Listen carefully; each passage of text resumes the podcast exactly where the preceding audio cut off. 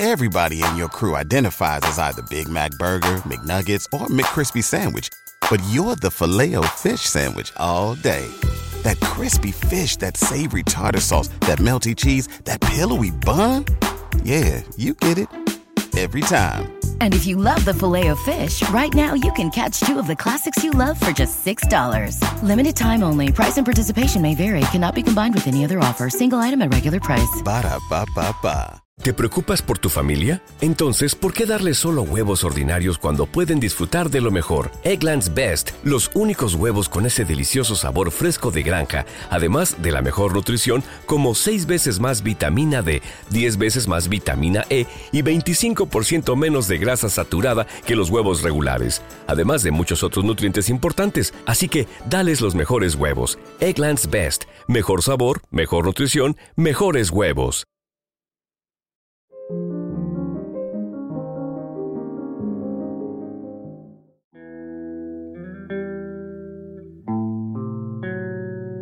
Audiolibros y más presenta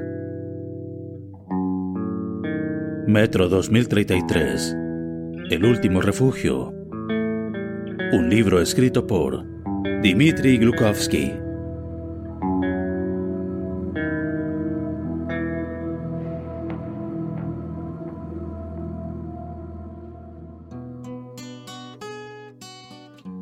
Prólogo Año 2033 tras una guerra nuclear devastadora, amplias zonas del mundo han quedado sepultadas bajo escombros y cenizas debido a la radiación. También Moscú se ha transformado en una ciudad fantasma. Los supervivientes se han refugiado bajo tierra, en la red de metro. En cada una de las estaciones, convertidas en pequeñas ciudades-estado, sus habitantes se agrupan en torno a las más diversas ideologías, religiones, o movidos por un único objetivo, impedir una invasión de las criaturas mutantes del exterior. Artyom, un joven soldado, será elegido para penetrar en el corazón del metro hasta la legendaria polis y alertar a todos del peligro que acecha la estación de la que él procede, la VDNKH y a toda la red metropolitana. De él dependerá el futuro de su hogar, del metro y puede que de toda la humanidad.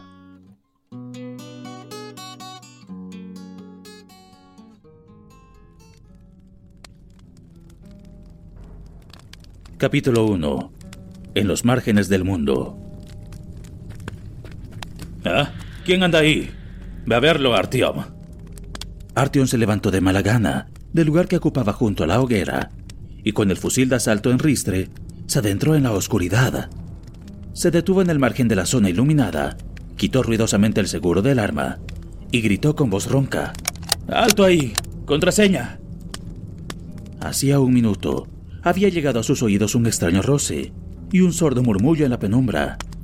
Pero entonces oyeron unos pasos apresurados. Alguien escapaba hacia las profundidades del túnel. Se había asustado de la voz rasposa de Artyom y del chasquido del arma.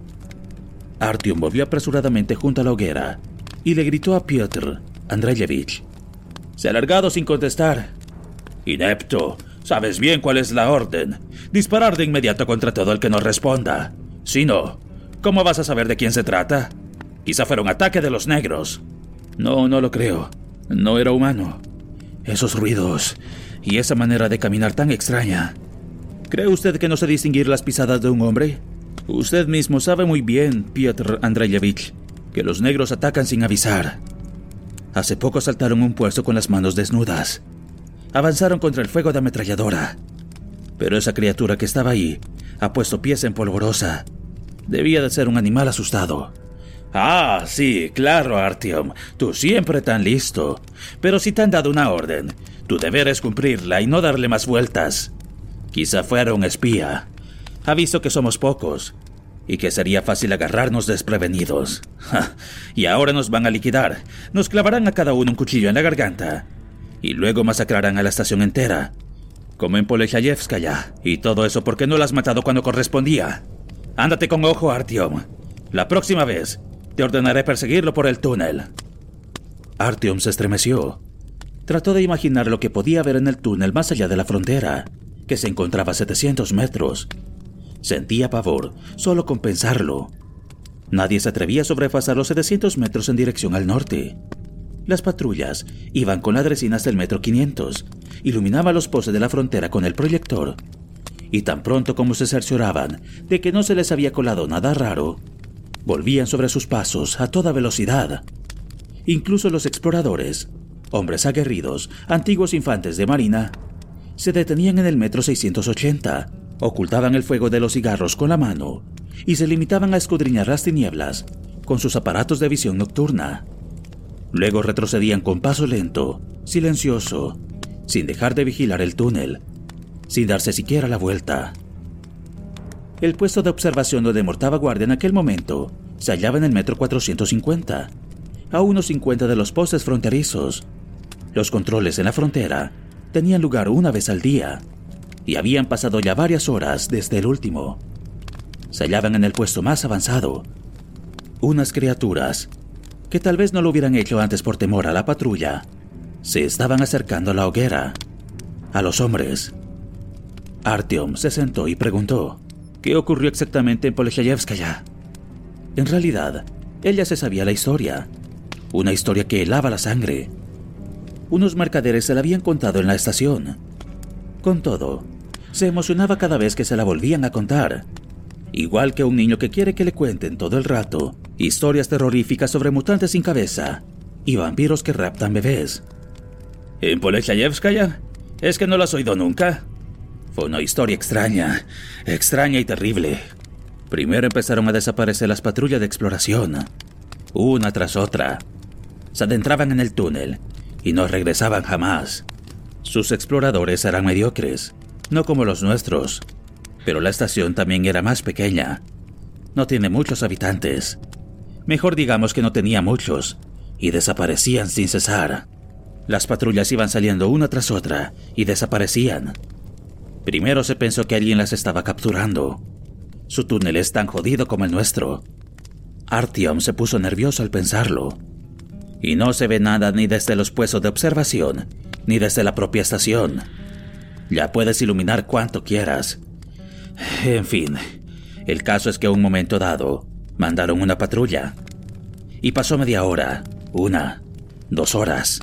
Pero, ¿cómo podían haber desaparecido? No estaba previsto que se alejaran a más de un kilómetro. Se les había prohibido ir más allá. Y desde luego no eran idiotas. Finalmente salió una patrulla de búsqueda.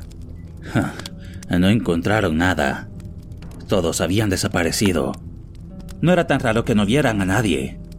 Lo que consiguió aterrarles es que tampoco oyeron nada, ni el más leve murmullo. Tampoco encontraron huellas, de ningún tipo. Artyom se arrepintió de haberle pedido a Piotr Andreyevich que le contara aquella historia. Debía de haberse informado mejor que él, o quizá padecía de una fantasía desbordada. En cualquier caso, contaba con mucho más detalles que los mercaderes, a quienes ya se les reprochaba su pasión por adornar los relatos. Artyom se dio cuenta de que se le había erizado la espalda. No se sentía cómodo junto a la hoguera. El más leve ruido que pudiera oírse en el túnel le crispaba los nervios. El caso es que desaparecieron los primeros exploradores y pensaron que debían de haberse largado, que quizá estaban descontentos con algo y se habían marchado. Al diablo con ellos. Dijeron que si los exploradores querían llevar una vida más fácil, Mejor sería que se uniesen a la chusma, a los anarquistas y demás. les resultaba más fácil verlo así. Pero, al cabo de una semana, desapareció otro de los equipos de exploración. No estaba previsto que se alejaran más de medio kilómetro. Y siempre la misma historia. Ni un suspiro, ni una huella. Como si se los hubiera tragado la tierra. Los habitantes de la estación empezaron a ponerse nerviosos. Cuando en una sola semana desaparecen dos patrullas, es que ocurre algo raro.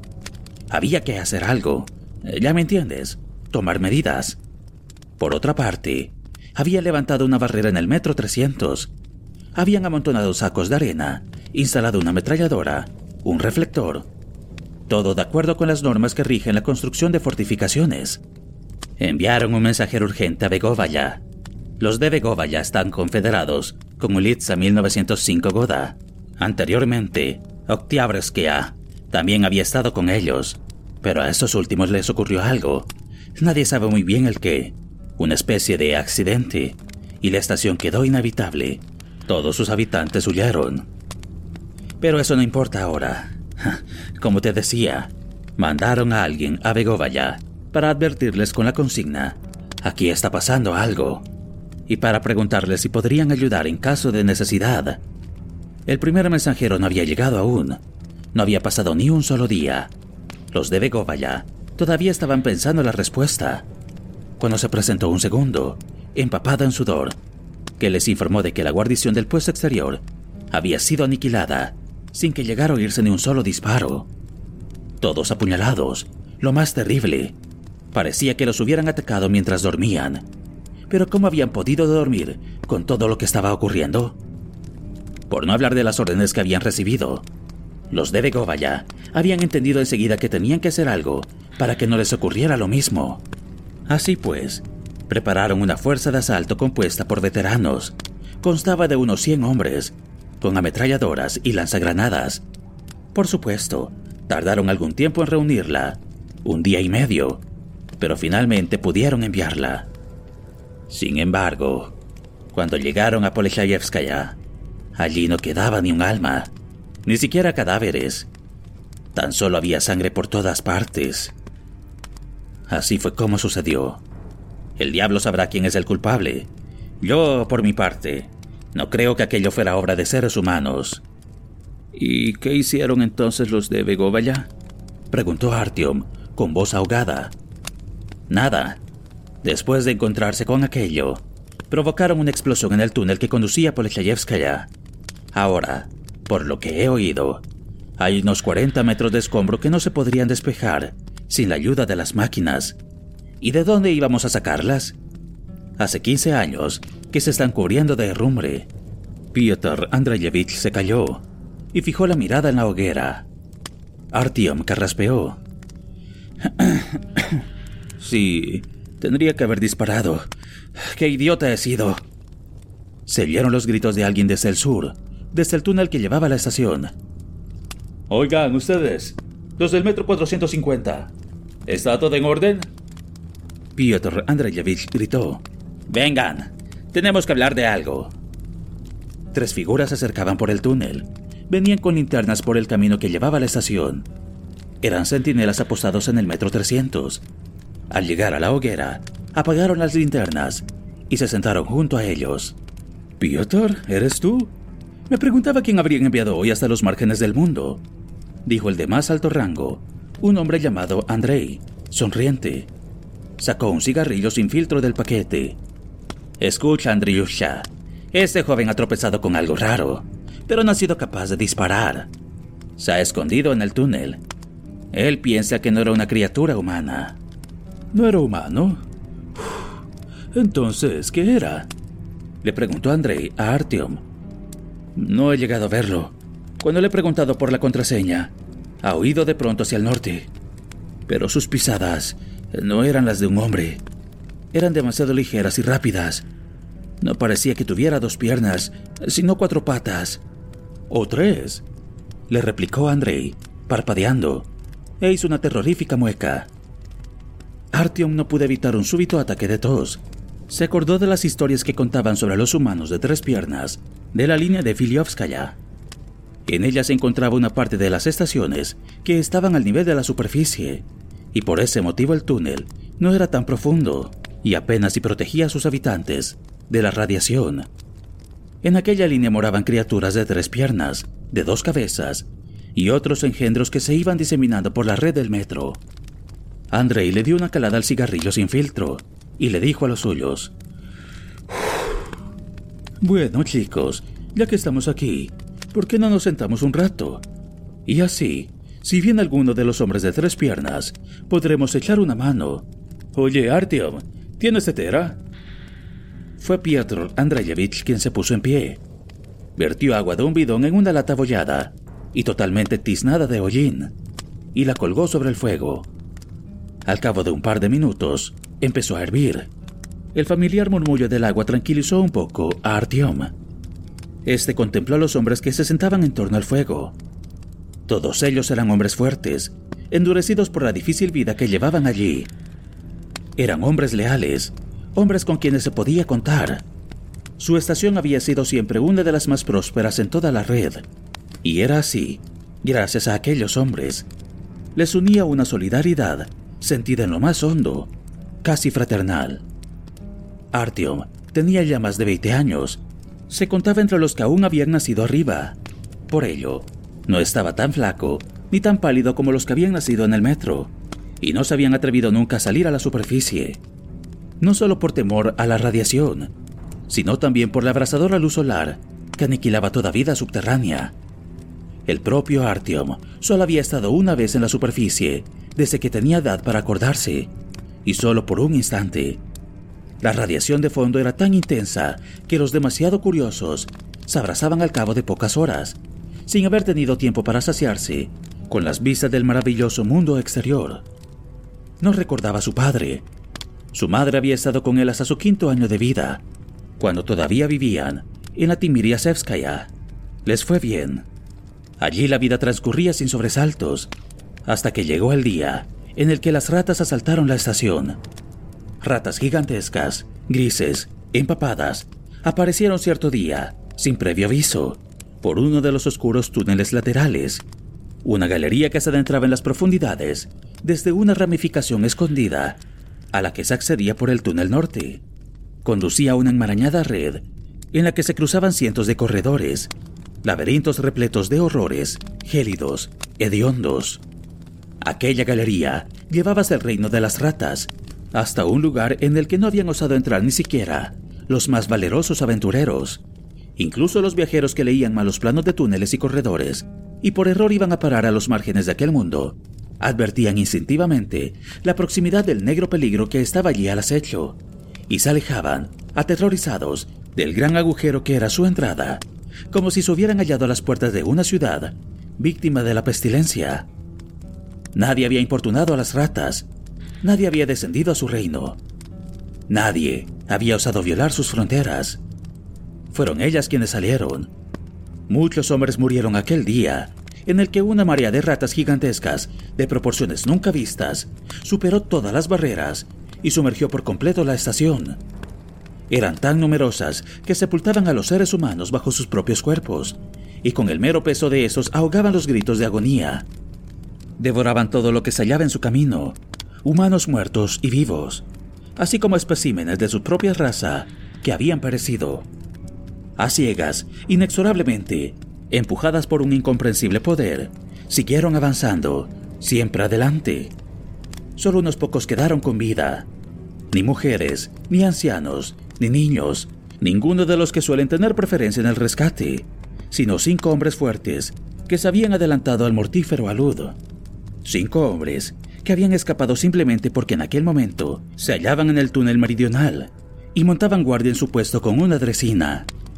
Al oír los gritos que provenían de la estación, uno de ellos fue corriendo a averiguar qué era lo que sucedía. Para cuando pudo contemplar la estación desde uno de sus extremos, la Timiria Sevskaya se hallaba en sus últimos estertores. Vio las ratas que caían en cascada desde el andén y comprendió al instante lo ocurrido. Se había decidido ya a regresar, consciente de que no podría ayudar en nada a los hombres que defendían la estación, cuando de pronto alguien le agarró el brazo por detrás, se volvió y una mujer que tiraba con fuerza de la manga le gritó, con el rostro desfigurado por la angustia, con una voz que se imponía con dificultad a los múltiples gritos de desesperación. Sálvele, soldado. Tenga piedad. Vio la mano de un niño, un par de deditos hinchados que se tendían hacia él. Agarró la mano sin llegar a pensar siquiera que estaba salvando una vida. Lo hizo simplemente porque alguien le había llamado soldado y le había rogado que tuviera piedad. Y con el niño a sus espaldas y luego bajo el brazo, corrió delante de las ratas, en una carrera contra la muerte, adelante por el túnel hasta el lugar donde los demás lo esperaban con la dresina. Ya desde lejos, a una distancia de 50 metros, les gritó que arrancaran el motor. Aquella era la única dresina motorizada en 10 estaciones a la redonda. Se pusieron en marcha, atravesaron a grandísima velocidad la abandonada Dimitrovskaya, donde tan solo residía un par de ermitaños. Mientras pasaban por allí les gritaron, ¡Corran! ¡Las ratas! Pero de todos modos sabían que aquellas personas no podrían salvarse. Al acercarse a los puestos avanzados de la Saviolovskaya, con la que afortunadamente se hallaban en paz, redujeron la velocidad para que no los tomasen por atacantes ni les dispararan desde lejos. Gritaron con todas sus fuerzas a los centinelas, ¡Las ratas! ¡Vienen las ratas! Tenían la intención de dejar atrás la Saviolovskaya y huir más allá, hasta el final de la línea Serpukovsko-Timiriasevskaya. Su intención era ir pidiendo permiso para cruzar todas las estaciones que encontraran, seguir huyendo mientras quedara algún sitio a donde huir, mientras la lava gris no hubiera inundado la totalidad de la red de metro. Pero por suerte, en la Saviolovskaya había algo que les salvó la vida a ellos y quizás a la línea entera. Les explicaron atropelladamente a los centinelas el peligro de muerte que los amenazaba, y estos pusieron manos a la obra y sacaron una impresionante máquina. Un lanzallamas que unos técnicos habían montado tan solo con piezas que habían ido encontrando, pero que tenía una extraordinaria potencia. No tardaron en aparecer las primeras ratas, y el roce y los arañazos de miles de patas resonaron cada vez con más fuerza en la oscuridad. Entonces los centinelas activaron la máquina y la mantuvieron en marcha hasta que se agotó el combustible. Una llama de color anaranjado y varios metros de longitud se inflamó estruendosamente en el túnel y quemó, abrazó a las ratas sin descanso durante 10, 15, 20 minutos. El túnel se llenó del repugnante olor de la carne chamuscada y de los furiosos chillidos de aquellas bestias. Y a espaldas de los centinelas de la Saviolovskaya, que alcanzaron la fama en la línea entera, gracias a su hazaña, se detuvo la dresina, lista para arrancar de nuevo. A bordo de ella se encontraban los cinco fugitivos de la Timiriasevskaya y también el niño que habían salvado. Un muchacho, Artyom. Las ratas retrocedieron uno de los más recientes descubrimientos del arte humano de la guerra, había quebrantado su ciega voluntad. El ser humano ha sido siempre un asesino muy superior al resto de criaturas. Las ratas dieron media vuelta y regresaron a su gigantesco imperio, cuyas verdaderas medidas nadie conocía. Aquellos laberintos de inconcebible profundidad estaban abarrotados de misterios, y por lo que parecía, no tenían nada que ver con el antiguo funcionamiento del metro. Pese a lo que dijeran los antiguos empleados de la red metropolitana, era casi inimaginable que aquello fuese obra de trabajadores normales. A las personas que antiguamente habían trabajado en el metro se les consideraba verdaderas autoridades. Apenas si quedaba alguna con vida, y por ello mismo eran todavía más respetadas. Eran los únicos que no se habían dejado llevar por el pánico, aquel día en el que los hombres tuvieron que abandonar la protección de los trenes y se encontraron en los oscuros túneles del metro de Moscú, en el pétreo seno de la metrópolis. Todos los habitantes de la estación trataban con grandísimo respeto a dichas autoridades e inculcaban a sus hijos idéntico proceder. Tal vez por ello, Artyom llevaba siempre en el recuerdo al único hombre de aquella casa al que había conocido, un antiguo conductor de trenes auxiliares, un hombre esmirriado y flaco, deteriorado por los largos años de trabajo en el subsuelo con su uniforme raído y descolorido de empleado del metro. Hacía tiempo que aquella vestimenta había perdido todo sentido, pero él seguía llevándola con el mismo orgullo con el que un almirante de permiso podría pasearse con su uniforme de gala. Artyom, que en aquella época era todavía un niño, había creído reconocer una fuerza y una grandeza inconmensurables en la frágil figura del conductor de trenes auxiliares. No era de extrañar los antiguos trabajadores del metro eran para el resto de habitantes de la red metropolitana lo mismo que un guía nativo podía ser para los miembros de una expedición científica en la jungla. Todo el mundo creía al pie de la letra sus palabras y confiaba plenamente en ellos, porque de su saber y sus capacidades dependía la supervivencia de los demás. Eran muchos los antiguos empleados que se habían hecho con el poder en el mismo momento en el que la dirección centralizada de la red metropolitana dejó de funcionar. Y aquel refugio de civiles, aquel gigantesco búnker de aire no contaminado a prueba de bombas, se había dividido en una multiplicidad de estaciones. Y por falta de unas estructuras de poder comunes, se había hundido en el caos y la anarquía. Las estaciones se habían vuelto independientes y autosuficientes. Aparecieron extraños microestados con sus propias ideologías, regímenes, líderes y ejércitos lucharon entre sí y se unieron en federaciones y confederaciones. De un día para otro, imperios en pleno ascenso se veían sometidos y colonizados por sus antiguos aliados o esclavos. Se formaban alianzas de breve duración contra peligros comunes. Pero tan pronto como esos desaparecían, la lucha se reanudaba con igual violencia. Todos ellos luchaban con ciega cólera por todas las cosas, espacio vital, alimentos, es decir, levadura nutricional, plantaciones de hongos en la penumbra, gallineros y granjas porcinas donde cerdos pálidos, criados bajo tierra, y polluelos tísicos se alimentaban de hongos descoloridos. Y naturalmente por el agua, esto es, por los filtros. Los bárbaros que habían entre ellos, incapaces de reparar los filtros inutilizados, enfermaron a causa del agua contaminada y se arrojaron con rabia animal contra los bastiones de la civilización, contra las estaciones donde los dínamos y las pequeñas centrales hidroeléctricas que sus mismos habitantes habían construido funcionaban bien, donde regularmente se reparaban y limpiaban los filtros, donde las pálidas cabezas de los champiñones, criados por cuidadosas manos de mujer, asomaban desde la tierra húmeda, y los cerdos gruñían satisfechos en el cercado. En esta interminable y desesperada lucha, los hombres se guiaban por su propio instinto de conservación, así como por el eterno principio revolucionario, toma y reparte. Los defensores de las estaciones ricas, antiguos militares profesionales, que se habían organizado en esforzadas unidades de combate, resistían los asaltos de los vándalos hasta la última gota de sangre, pasaban al contraataque, luchaban por todos y cada uno de los metros de túnel que enlazaban las estaciones. Desarrollaron su potencial militar para poder responder con expediciones punitivas a los ataques, para expulsar a sus vecinos, si no estaban en paz con ellos, de territorios necesarios para la vida. Y no menos importante, para defenderse de los males que emergían de todos los agujeros y aberturas. Aquellas extrañas, deformes y peligrosas criaturas que habrían arrastrado a la desesperación al propio Darwin, porque no había manera de hacerlas encajar en las leyes de la evolución. Podía ser que la radiación hubiera transformado la inocua fauna urbana en aquellos engendros del infierno. Pero también podía ser que hubieran vivido desde siempre en las profundidades, y solo en los últimos tiempos los humanos los hubiesen molestado. Pero, por mucho que se diferenciaban aquellas criaturas de las especies animales conocidas, formaban parte igualmente de la vida terrestre. Una vida deforme y depravada sin duda alguna, pero de todos modos, vida e igual que todos los demás organismos del planeta, los dominaba un único impulso. Sobrevivir. Sobrevivir a cualquier precio. Everybody in your crew identifies as either Big Mac Burger, McNuggets, or McCrispy Sandwich. But you're the filet fish Sandwich all day.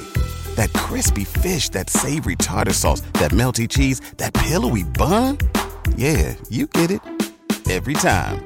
And if you love the filet of fish, right now you can catch two of the classics you love for just $6. Limited time only. Price and participation may vary. Cannot be combined with any other offer. Single item at regular price. Ba da ba ba ba. ¿No se merece tu familia lo mejor? Entonces, ¿por qué no los mejores huevos? Ahora, Egglands Best están disponibles en deliciosas opciones. Huevos clásicos, de gallina libre de jaula y orgánicos de Egglands, que ofrecen un sabor más delicioso y fresco de granja que le encantará a tu familia. En comparación con los huevos ordinarios, Egglands Best contiene la mejor nutrición como 6 veces más vitamina D, 10 veces más vitamina E y el doble de omega 3 y B12. Solo Egglands Best. Mejor sabor, mejor nutrición, mejores huevos. Visita egglandsbest.com para más información. Artyom tomó un vaso esmaltado de color blanco, lleno rebosar de té, de su té, del té de la estación. En realidad se trataba de una decocción de hongos secos con algunos aditivos, porque el verdadero té no existía ya. Solo se bebía en días señalados, sobre todo porque era varias veces más caro que la decocción de hongos. Sin embargo, los habitantes de la estación gustaban de su brebaje, estaban orgullosos de él y lo llamaban té. Al principio, los forasteros lo escupían, asqueados, pero luego se iban acostumbrando. Aquel té no tardó en hacerse famoso fuera de la estación, e incluso los mercaderes acudían a comprarlo. Al principio eran muy pocos los que arriesgaban el pellejo por adquirirlo, pero finalmente el consumo del té se extendió por la línea entera, e incluso la Hansa empezó a interesarse por él, y grandes caravanas se dirigían a la VDNKH para adquirir la mágica bebida. empezó a fluir el dinero. Y donde hay dinero, también hay armas, también hay madera y vitaminas. Hay vida. El inicio de la producción de té de la VDNKH fue el inicio de ascenso de dicha estación. Los mercaderes de las estaciones y trechos circundantes acudían al lugar, y paulatinamente se fue instalando allí la prosperidad. Las gentes de la VDNKH estaban orgullosas también de sus cerdos, y se decía que allí habían vivido los primeros gorrinos de la red de metro. Según se contaba, algunos osados que habían salido a la superficie, al principio de todo aquello, habían logrado entrar en una jaula para cerdos medio destruida que se hallaba en un mercado y habían llevado a la estación las bestias que seguían con vida. ¿Cómo está Sukhoi? Preguntó Andrei, que al mismo tiempo se iba bebiendo el té caliente, con sorbos breves y prudentes. El tío Sacha está bien. Hace poco que regresó de una misión de exploración con nuestra gente, pero seguro que usted lo sabe ya. Andrei debía de tener unos 15 años más que Artyom. De hecho, era explorador, y apenas si se le veía más acá del metro 450. Y en tales casos solía aparecer en funciones de jefe expedicionario. Sin embargo, en aquella ocasión le habían enviado al metro 300 para una inspección de seguridad. Con todo, las profundidades le atraían, y a menudo se valía del pretexto más trivial, de la alarma más nimia, para acercarse a la oscuridad, al misterio. Amaba el túnel, se sabía todas sus ramificaciones. Pero en la estación, entre trabajadores, campesinos, comerciantes y funcionarios, se sentía incómodo, probablemente porque allí no servía para nada.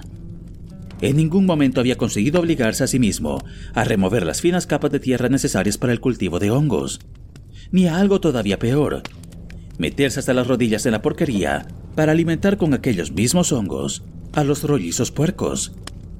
Tampoco le interesaba el comercio. Ya de niño no soportaba los tenderos. Había llevado siempre la vida de soldado y guerrero, convencido de que ese era el único oficio digno de un hombre. Estaba orgulloso de no haber hecho ninguna otra cosa en toda su vida, aparte de proteger a los malolientes campesinos, los nerviosos mercaderes y los, a menudo, insoportables solícitos funcionarios, así como a los niños y a las mujeres. A las mujeres les gustaba su arrogancia y su porte enérgico, su absoluta confianza en sí mismo, la nula preocupación que mostraba por su propia seguridad. Siempre estaba preso a defender a quienes los rodeaban. Las mujeres le prometían amor y calor de hogar, pero él no se sentía en su hogar hasta que llegaba al metro 50, cuando las luces de la estación desaparecían tras una curva. Sin embargo, las mujeres no le seguían hasta allí. El té le había animado visiblemente. Se quitó la boina vieja y negra, se secó los mostachos con la manga y empezó a interrogar a Artyom sobre los asuntos más recientes. Los rumores de los que el padre adoptivo de Artyom, Sukhoi, conocido como tío Sacha, había tenido noticia durante una expedición. El tío Sacha era el mismo que 19 años antes, en la Timiria Severskaya, había salvado de las ratas al jovenzuelo y luego se había encargado de su crianza, porque no había sido capaz de entregárselo a otra persona. Ya me han explicado algo, dijo Andrei, pero me gustaría que me lo contaras por segunda vez. ¿O prefieres no hablar de ello? Andrei no tuvo que esforzarse mucho para convencer a Artyom. A este le encantaba narrar las historias de su padre adoptivo, y todo el mundo le escuchaba con deleite. Seguramente ya saben a dónde fueron, empezó a decir Artyom. Yo solo sé que fueron al sur. Sus enviados hacen un gran secreto con cualquier cosa. Andrei rió con malicia y le guiñó el ojo a uno de los suyos. Bueno, ya se sabe que llevan a cabo encargos especiales de la administración. Artyom negó con un gesto. No, esta vez no se trataba de ningún secreto. Solo tenía que explorar el terreno y reunir información. La información tenía que ser veraz no podemos fiarnos de lo que cuentan los mercaderes que se detienen en la VDNKH. Algunos de ellos actúan como agentes provocadores y difunden deliberadamente información falsa. No tendríamos que creer nunca lo que dicen los mercaderes, rezongó Andrei. Son codiciosos. ¿Cómo vamos a estar seguros de que dicen la verdad? Igual que ahora le venden nuestro té a la Hansa, otro día nos venderán a nosotros a no se sabe quién, y con nosotros venderán también todo lo que tenemos. Puede que también quieran sacarnos información. Si te digo la verdad, ni siquiera me fío mucho de nuestros propios mercaderes. En eso se equivoca usted, Andrei Arkadich. Los nuestros son gente honrada. Los conozco casi todos en persona. Son personas muy normales. Simplemente les gusta el dinero. Quieren llevar una vida más confortable que los demás. Conseguir riquezas. A eso me refería. Les gusta el dinero. Quieren llevar una vida más confortable que los demás. Pero tú sabes lo que hacen una vez desaparecen en el túnel. ¿Me puedes garantizar que no los han comprado los agentes de Beta saber quién en cualquiera de las otras estaciones? ¿Puedes garantizármelo o no? Pero ¿quiénes son esos agentes? ¿Con quiénes pueden estar negociando nuestros negociantes? ¿Lo ves, Artyom? Eres demasiado joven y todavía te falta mucho por aprender. Tienes que escuchar a los mayores. Así vivirás más años. Pero es que de todos modos alguien tiene que hacer ese trabajo. Si los comerciantes no existieran, ahora no dispondríamos de munición. Tendríamos que cargar con los viejos rifles Verdán para disparar contra los negros y bebernos nosotros todo nuestro té. Sí, bueno, bien. A eso lo llamo yo un economista que confía en la naturaleza humana. Mejor que me cuentes qué es lo que le ocurrió a Sukhoi. ¿Cómo están nuestros vecinos? ¿Qué sucede en la Alexeyevskaya? ¿Y en la Rizkaya? En la Alexeyevskaya, nada nuevo. Siguen cultivando sus hongos. Es una estación de mala muerte y nada más. Se dice que se quieren unir a nuestra estación y que la Rizkaya estaría de acuerdo. Están soportando cada vez más presión desde el sur. El ambiente allí es de pesimismo. Continuamente circulan rumores sobre no se sabe qué peligros. Todo el mundo tiene miedo de algo, pero nadie sabe muy bien de qué.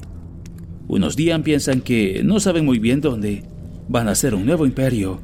Otros le tienen miedo a la Hansa. Y todavía hay otros que tienen miedo de otra cosa. Y ahora estos muertos de hambre nos arañan la puerta. Pero, ¿qué es lo que quieren? Que nos unamos en una federación, que organicemos un sistema de defensa común, reforcemos las fronteras por ambos lados, instalemos un sistema de iluminación permanente en el túnel que nos une, creemos una milicia, que seguimos los túneles y corredores laterales, pongamos en marcha un sistema regular de transporte entre Sina, nos conectemos mediante un cable telefónico Cultivemos hongos en las superficies no ocupadas.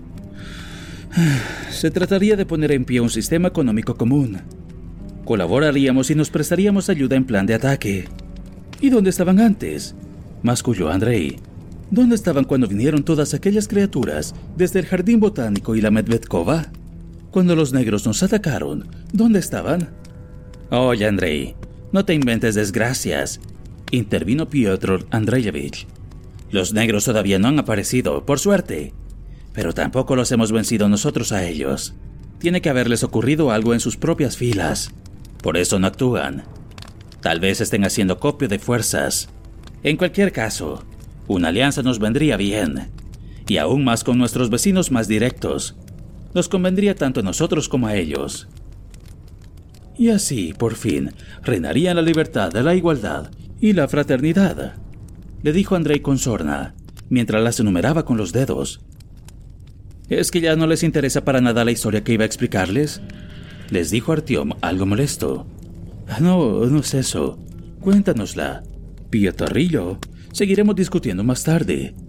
Esta cuestión de la alianza es un tema eterno entre nosotros. Bueno, está bien. En todo caso parece que nuestro presidente va a dar su asentimiento. Solo falta discutir los detalles. Pronto se va a celebrar una reunión y luego un referendo. Andrei hizo una mueca. Ya, claro, un referendo. Si el pueblo dice sí, la cosa estará clara. Pero si dice no, es que habrá pensado mal. Y pronto tendremos que volver a discutir la misma propuesta. ¿Y cómo va todo en Rizkaya? Preguntó Piotr Andreyevich, sin prestarle atención a Andrei. Sí, ¿de qué más se habló? de Prospect Mira, nuestra frontera con la Hansa. Mi padre adoptivo dice que en la Hansa no ha cambiado nada.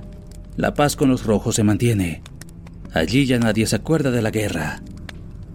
La Hansa, así se llamaba la confederación de las estaciones, de la línea de circunvalación. La línea de circunvalación enlazaba todas las líneas de metro entre sí. Cada una de sus estaciones formaba una intersección con una de las rutas comerciales. Por ello, fueron desde el comienzo un punto de encuentro para todos los mercaderes de la red de metro. Como se enriquecieron enseguida y comprendieron que su riqueza iba a suscitar muchas miradas codiciosas, se decidieron a confederarse.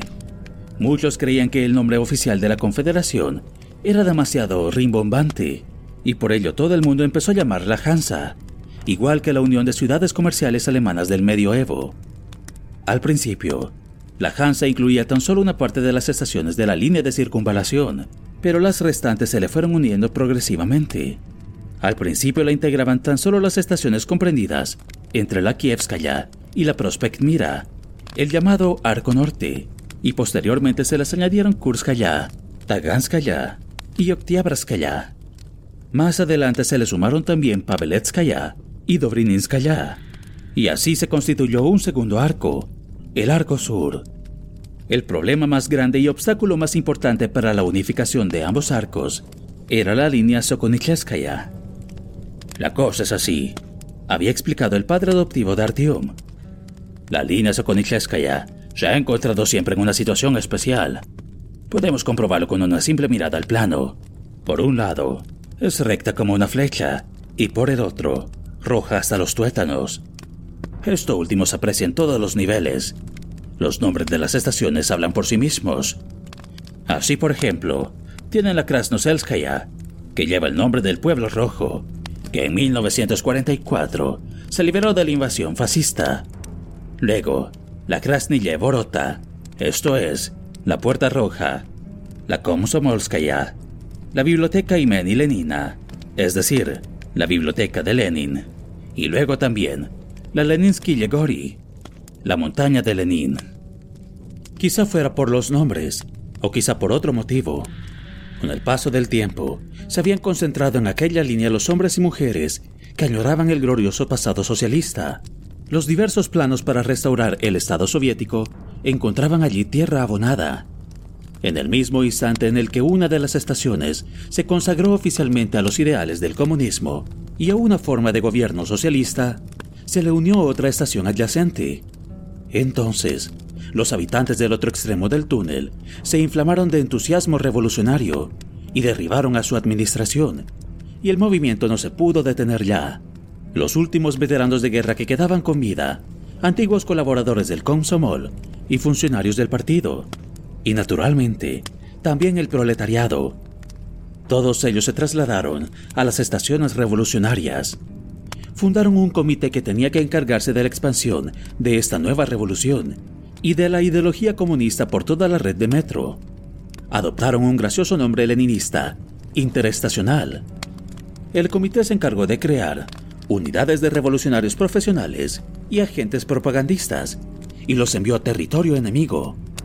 No hubo un gran derramamiento de sangre, porque los hambrientos habitantes de la no muy productiva línea Sokolnicheskaya anhelaban que se produjera la restauración de la justicia, que de acuerdo con sus convicciones, solo podían alcanzarse mediante la nivelación de las condiciones de vida. Y así, no tardó en arder por la línea entera la purpúrea llama de la revolución.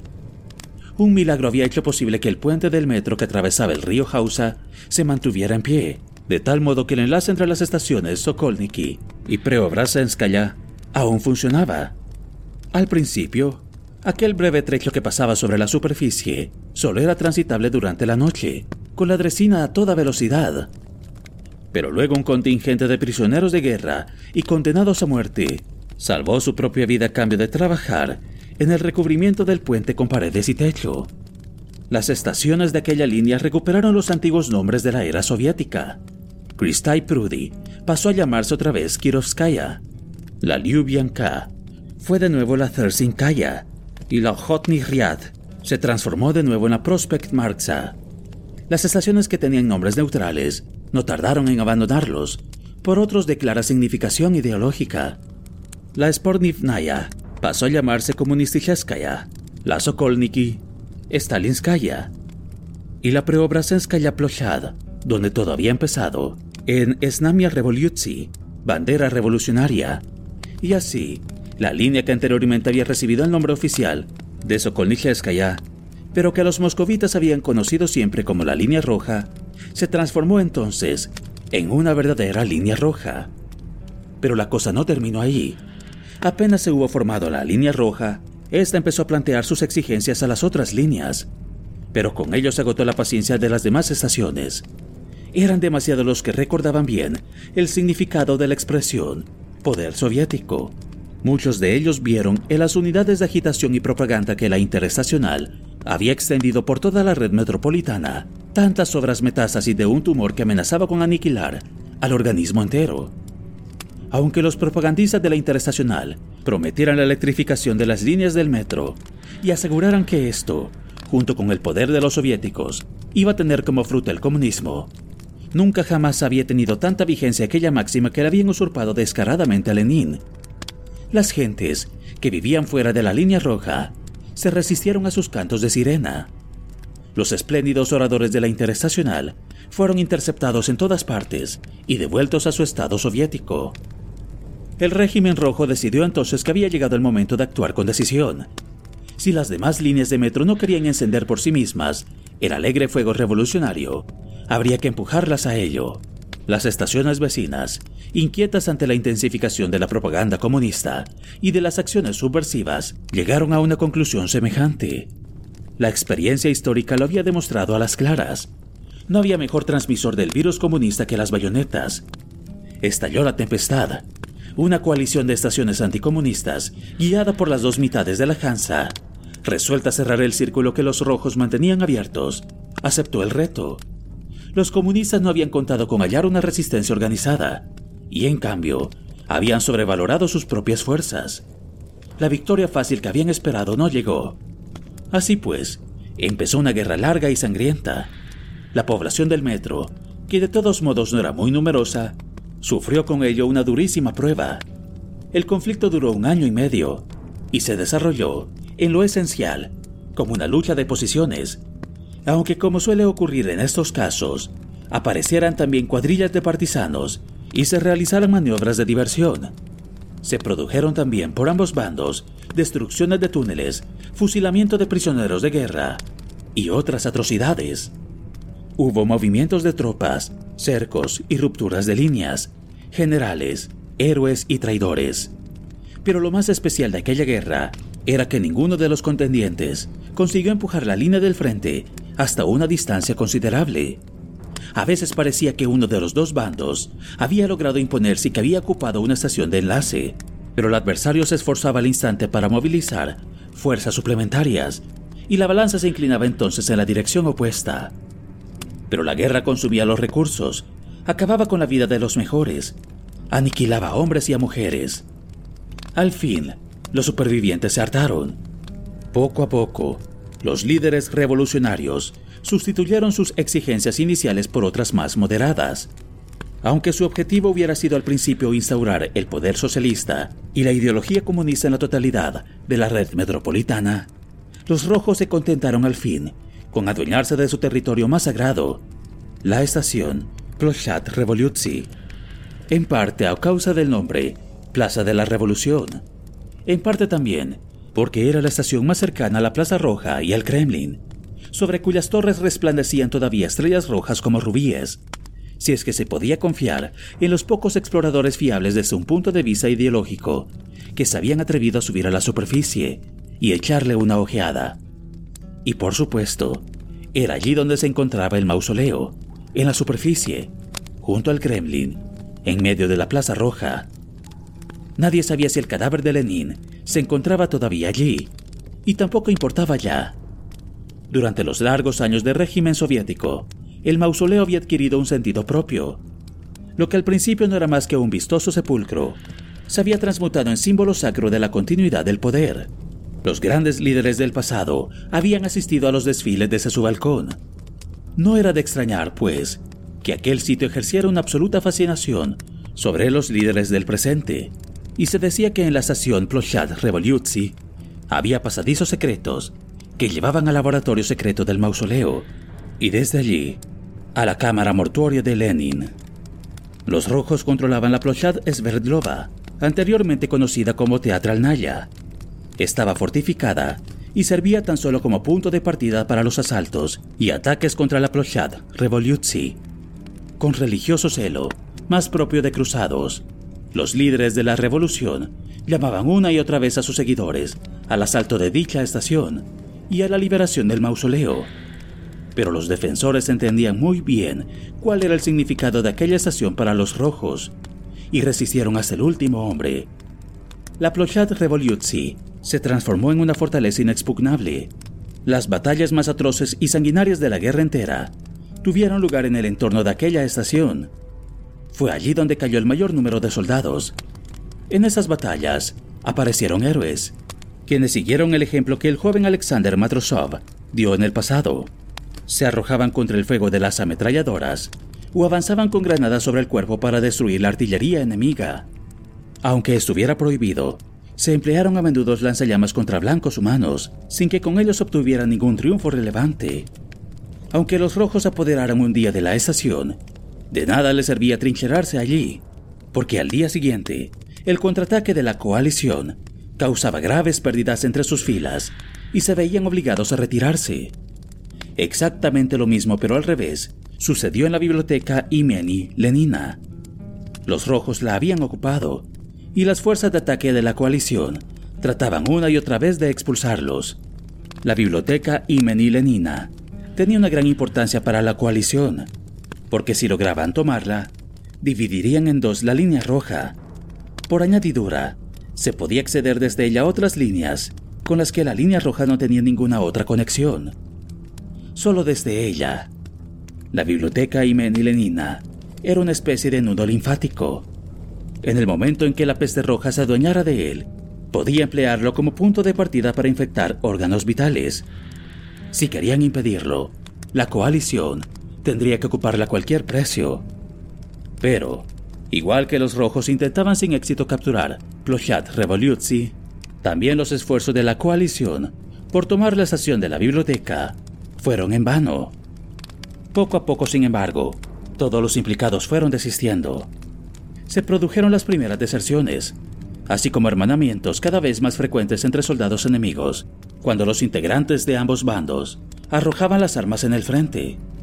Pero aquello no era la Primera Guerra Mundial, y los rojos no simpatizaban ya con tales actitudes. El fervor revolucionario remitió gradualmente, y la coalición no tuvo más suerte. Familias enteras, agotadas por el constante temor que sentían por su propia vida, Abandonaba las estaciones del centro y se marchaban a la periferia. La Hansa se estaba despoblando y perdía fuerza. Además, la guerra estaba afectando a la economía. Los mercaderes evitaban la Hansa y las rutas comerciales que habían sido importantes se quedaron sin actividad y languidecieron. Los políticos comprendieron que el apoyo que les prestaban sus propios soldados menguaba sin cesar y tuvieron que apresurarse a encontrar una salida para poner fin a la guerra antes de que las armas se volvieran contra ellos. Y así, los líderes de los estados en conflicto se reunieron, envueltos en el máximo secreto, como suele hacerse en tales casos, en una estación neutral. El camarada Moskvin, por el bando soviético, y Loginov, presidente de la Hansa, y Kolpakov, máximo dirigente de la Confederación Arbat, en calidad de representantes de la coalición. El tratado de paz se firmó enseguida, las dos partes intercambiaron estaciones. La línea roja obtuvo control absoluto sobre la destruida Plaza de la Revolución y entregó la biblioteca de Lenin a la Confederación de Arbat. No fue un paso fácil para ninguno de los dos bandos. La Confederación perdió a uno de sus miembros, así como otras posesiones en el nordeste. Y por otra parte, la línea roja había perdido su integridad. Se quedó sin el control de una estación que se hallaba a la mitad de su recorrido y así se vio dividida en dos partes. Aunque ambos bandos se garantizaran mutuamente el derecho de tránsito sin restricción alguna sobre sus antiguos dominios, el resultado de la guerra horrorizó a los rojos. Pero la oferta de la coalición había sido demasiado tentadora, y la línea roja no se había podido resistir. La más beneficiada fue la Hansa, que pudo cerrar el círculo y así eliminar el último obstáculo a su crecimiento comercial se acordó que todas las partes respetarían el status quo y que se abstendrían de toda actividad de agitación y sabotaje en el territorio del antiguo adversario. Todos los implicados quedaron satisfechos, y una vez hubieron callado los cañones y los políticos, llegó la hora de los propagandistas, cuya misión era la de convencer a las masas de que sus respectivos bandos habían alcanzado un tremendo éxito diplomático y de que la guerra podía darse por ganada. Los años pasaron desde el memorable día de la firma del Tratado de Paz. Ambos bandos lo respetaron. La Hansa consideraba que la línea roja era un socio apreciable, y esta última, por su parte, había abandonado sus planes de agresión. El camarada Moskvin, de profesión secretario general del Partido Comunista de la línea de metro W. Lenin, de Moscú, había demostrado, de acuerdo con el método dialéctico, la posibilidad de implantar el comunismo en una única línea, y había tomado la histórica decisión de empezar a instaurarlo. La antigua enemistad cayó en el olvido. Artyom había aprendido bien esa lección de la historia reciente, igual que trataba de aprender todo lo que le contaba su padre adoptivo. Estuvo bien que terminara aquella carnicería, dijo Piotr Andreyevich. Durante un año y medio nos fue imposible poner un pie en la línea de circunvalación. Había barreras por todas partes. Teníamos que ir enseñando el pasaporte. En aquella época me marché por cuestiones de trabajo. No podía ser mi camino si no era por la Hansa. Así que fui por aquella ruta. Y en Prospect Mira me detuvieron. Faltó poco para que me fusilaran. ¿De verdad? Le preguntó Andrei, intrigado. Eso no me lo habías contado nunca. ¿Cómo ocurrió? Artyom bajó la cabeza. Le habían arrebatado definitivamente el papel de narrador. Pero aquella historia parecía interesante, y por ello no objetó. Es muy sencillo. Me tomaron por un espía rojo. Me dirigí a Prospect Mira por el túnel que pertenece a nuestra línea. Y una vez allí, vi que la Hansa controlaba nuestra parte de la estación. Se la habían anexionado. bueno, no es que se trate de una ocupación muy severa. Han construido un mercado, una zona comercial. Ya saben cuál es el punto de vista de la Hansa. Todas las estaciones de la línea de circunvalación les pertenecen. La frontera se encuentra siempre en los corredores que conectan las estaciones de circunvalación con las de las líneas del sistema radial. Tienen aduanas, control de pasaportes y demás. Todo eso ya lo sabemos. Ahora no nos des una conferencia, al grano. Control de pasaportes y demás, repitió Piotr Andreyevich, malhumorado, y arrugó las cejas. Los mercados y bazares se encuentran sobre las estaciones de las líneas radiales. Los forasteros también pueden acceder a ellos, pero más allá de la frontera ya no se puede pasar. Yo llegué, como les decía, a Prospect Mira y llevaba medio kilo de té. Lo había llevado para hacer un trueque, porque necesitaba cartuchos nuevos para el arma. Pero por aquel entonces estaban en guerra y no vendían municiones. Le pregunté al primero que encontré y luego al segundo, pero ellos meneaban la cabeza y se largaban, como si no quisieran saber nada de mí. Tan solo uno de ellos me susurró, pero ¿cómo puedes andar por aquí pidiendo cartuchos, idiota? Seguro que ya te ha delatado a alguien. Yo le di amablemente las gracias y me dirigí poco a poco hacia el túnel. Había llegado ya a la entrada cuando me detuvo una patrulla. Sonó un silbato en la estación y un destacamento adicional vino a toda prisa. La documentación, por favor. Yo les enseño el pasaporte con el sello de nuestra estación.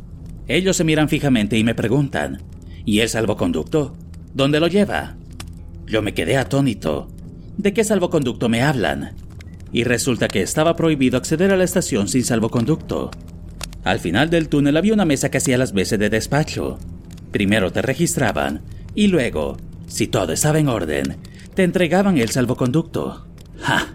Vaya una burocracia que tienen montada. Aún no sé cómo pude entrar sin pasar por la mesa. ¿Cómo es que esos idiotas no me pararon?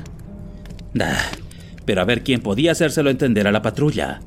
Un cretino con el cráneo rapado y uniforme de camuflaje se planta frente a mí y me dice, Te has colado. Has entrado a hurtadillas sin dejarte ver. Siguió hojeando mi pasaporte, hasta que de pronto encontró un pequeño sello de Sokolniki. Hace algún tiempo vivía en Sokolniki. Así pues, vio el sello, y al instante los ojos se le inyectaron de sangre. Como un toro enfurecido, empuñó el Kalashnikov que llevaba al hombro y bramó. Las manos tras la nuca, cabrón. Su buena educación saltaba a la vista. Me agarró por la nuca y me arrastró de un extremo a otro de la estación, hasta el punto de control en el corredor, donde se hallaba el director de la estación misma. Entonces masculló, espérame aquí. De acuerdo con el principio, solo tengo que pedirle permiso al jefe y luego te voy a pegar un tiro, espía. Yo, en cambio, veía la situación desde un punto de vista diferente. Trata de convencerlos con argumentos. ¿Cómo que espía? Soy hombre de negocios. Miren, había venido con té de la VDNKH. Y él me respondió que lo utilizaría para taparme la boca y que luego apretaría con el cañón del arma para hacer sitio y poder meterme más. Me di cuenta de que no lo estaba convenciendo y que tan pronto como su jefe le diera luz verde, me llevaría al metro 200, me pondría de cara a los tubos y me abriría dos orificios de más en la cabeza. De acuerdo con los tratados de guerra, habría sido legal. ¿Qué estupidez has hecho? pensé yo. En fin, habíamos llegado al punto de control y el imbécil aquel fue a que su jefe le dijera lo que tenía que hacer. Vi al director de la estación y de repente sentí un increíble alivio. Era Pashka Fedotov, un antiguo compañero de clases. Habíamos sido amigos durante mucho tiempo, después de la escuela, y luego nos habíamos perdido de vista. Ah, pero vaya, me estabas agobiando. Pensaba que ya te habrían matado. Le dijo Andrés con una sonrisa burlona, y todos los que se sentaban en torno a la hoguera del metro 450 estallaron en carcajadas. Pietro Andreyevich le lanzó a Andrei una mirada de cólera, pero él mismo no pudo reprimir una sonrisa. Las carcajadas resonaron por todo el túnel, y las profundidades les devolvieron un eco deformado, un gimoteo a duras penas definible, inquietante en extremo. Todos callaron al instante y escucharon. Desde las profundidades del túnel, desde el norte, llegaban una vez más los mismos ruidos sospechosos, un roce y unos leves pasos. Andrei, llevado por su instinto, fue el primero en reaccionar. Ordenó silencio a los demás con un gesto, luego empuñó el fusil de asalto y se puso en pie. Le quitó lentamente el seguro lo cargó y se alejó sigilosamente de la hoguera. Con el cuerpo pegado a la pared del túnel, se fue adentrando en la oscuridad. También Artyom se puso en pie. Se moría por ver qué criatura era la que antes había permitido escapar. Pero Andrei se volvió, irritado, y le susurró algo. Con el arma a punto, se detuvo en el lugar donde la oscuridad se volvía impenetrable. Se tendió sobre el vientre y gritó, Denme luz. Uno de los suyos agarró una potente linterna pilas que los electricistas de la estación habían logrado montar con un antiguo faro de coche. Pulsó un botón y un deslumbrante rayo de luz blanca cruzó la oscuridad. Durante un segundo, arrancó a la penumbra una silueta indistinta. Entonces, una criatura pequeña y apenas visible huyó a toda velocidad hacia el norte. Artyom no se pudo contener más y gritó con todas sus fuerzas, Dispárale de una vez. Ese nos va a escapar. Por el motivo que fuera, Andrei no disparó. Entonces se levantó también Piotr Andreyevich con el arma a punto y gritó: Andriusha, ¿sigues vivo? Todos los que continuaban sentados en torno a la hoguera susurraron con nerviosismo. Se les oyó retirar el seguro del arma. Finalmente, Andrei apareció a la luz de la linterna. Se estaba sacudiendo la chaqueta pues claro que estoy vivo. Gritó entre risas. ¿Qué es lo que te hace tanta gracia? Le replicó Pietro Andreyevich. Que si tiene tres piernas, que si dos cabezas, que si son mutantes, que si los negros vienen hacia aquí, que si nos van a apuñalar a todos. Dispara que si no se nos escapa. Han armado un escándalo de mil demonios, no lo entiendo. ¿Por qué no las has disparado? Preguntó Pietro Andreyevich colérico cuando André llegó a la hoguera. Que no la haga esta chica aún lo entiendo. Es joven y no ha reaccionado a tiempo. Pero ¿cómo se te ha podido escapar a ti? ¿Tú sabes lo que ocurrió en la Polechayevskaya? Ah, esa historia de la Polechayevskaya la he oído como mínimo diez veces. Era un perro, un cachorro. Estaba intentando por segunda vez acercarse a la hoguera para disfrutar del calor y la luz. Han estado a punto de cargárselo.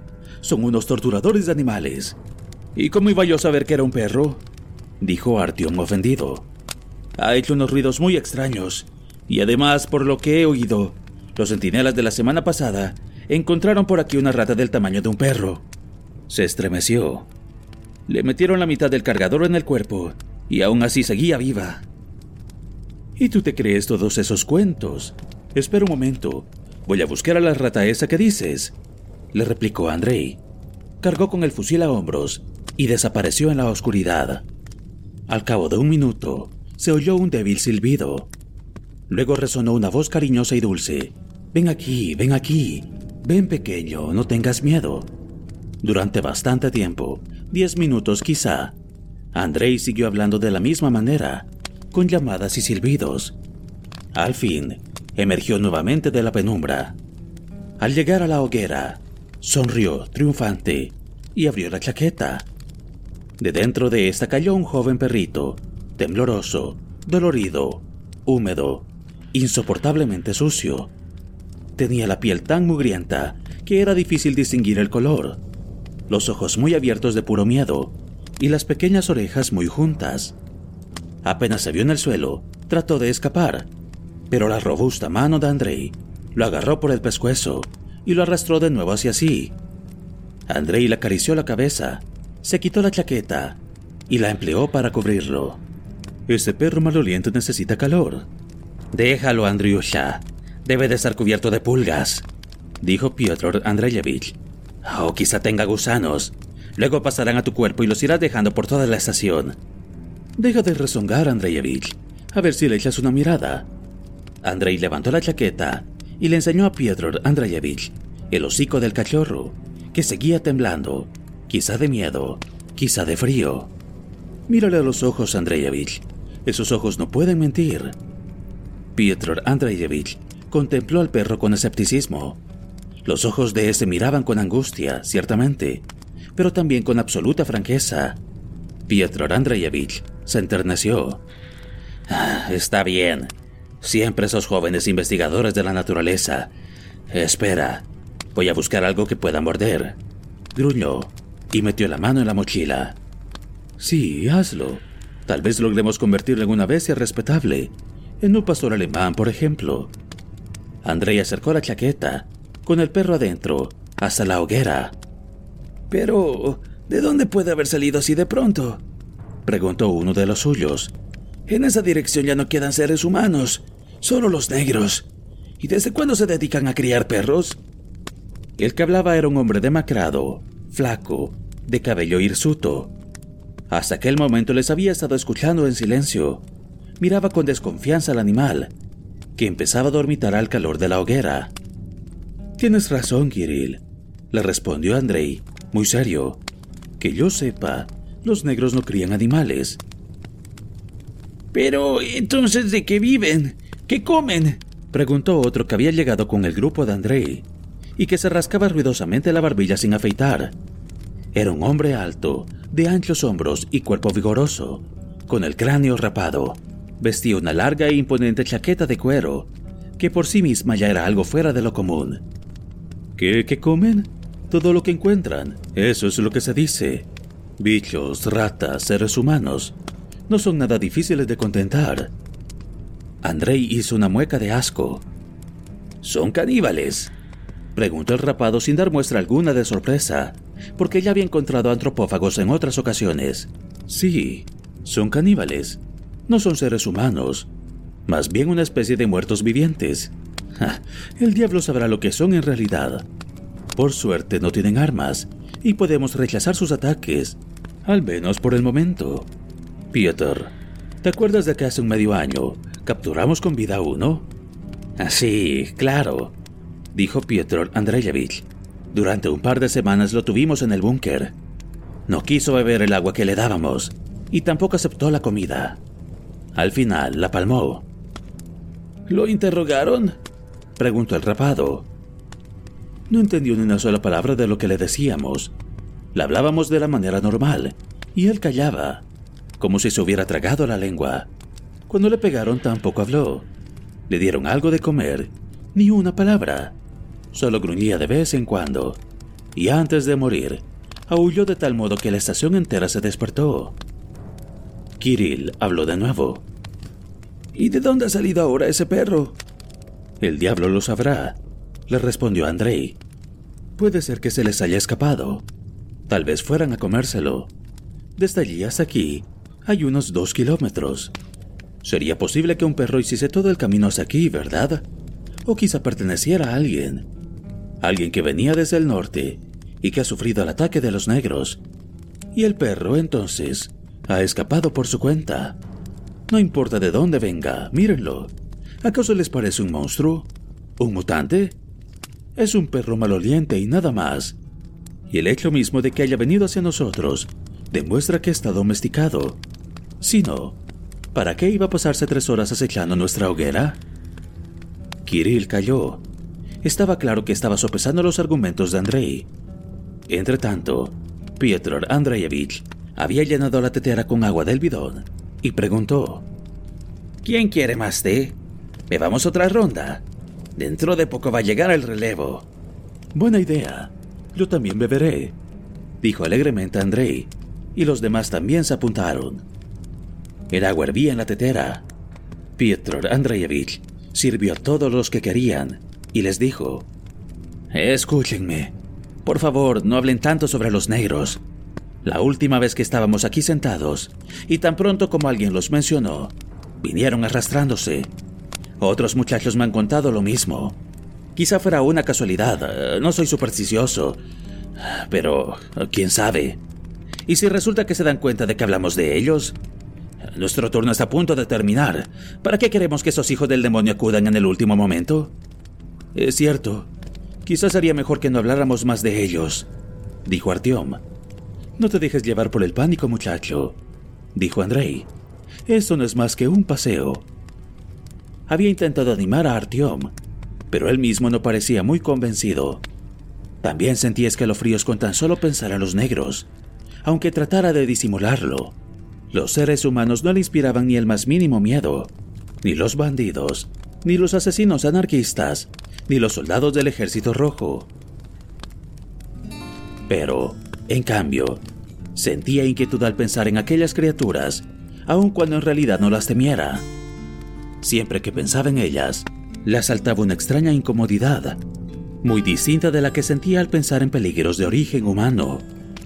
Todo el mundo enmudeció. Se hizo un pesado y opresivo silencio. Se acercaron todavía más a la hoguera. Los dos osleños crepitaban las llamas y de vez en cuando se oía en el túnel en la lejanía, en el norte, un rumor sordo y cavernoso, como si la red de metro de Moscú hubiera sido el vientre de un monstruo. Un murmullo que hacía que el horror fuese aún mayor.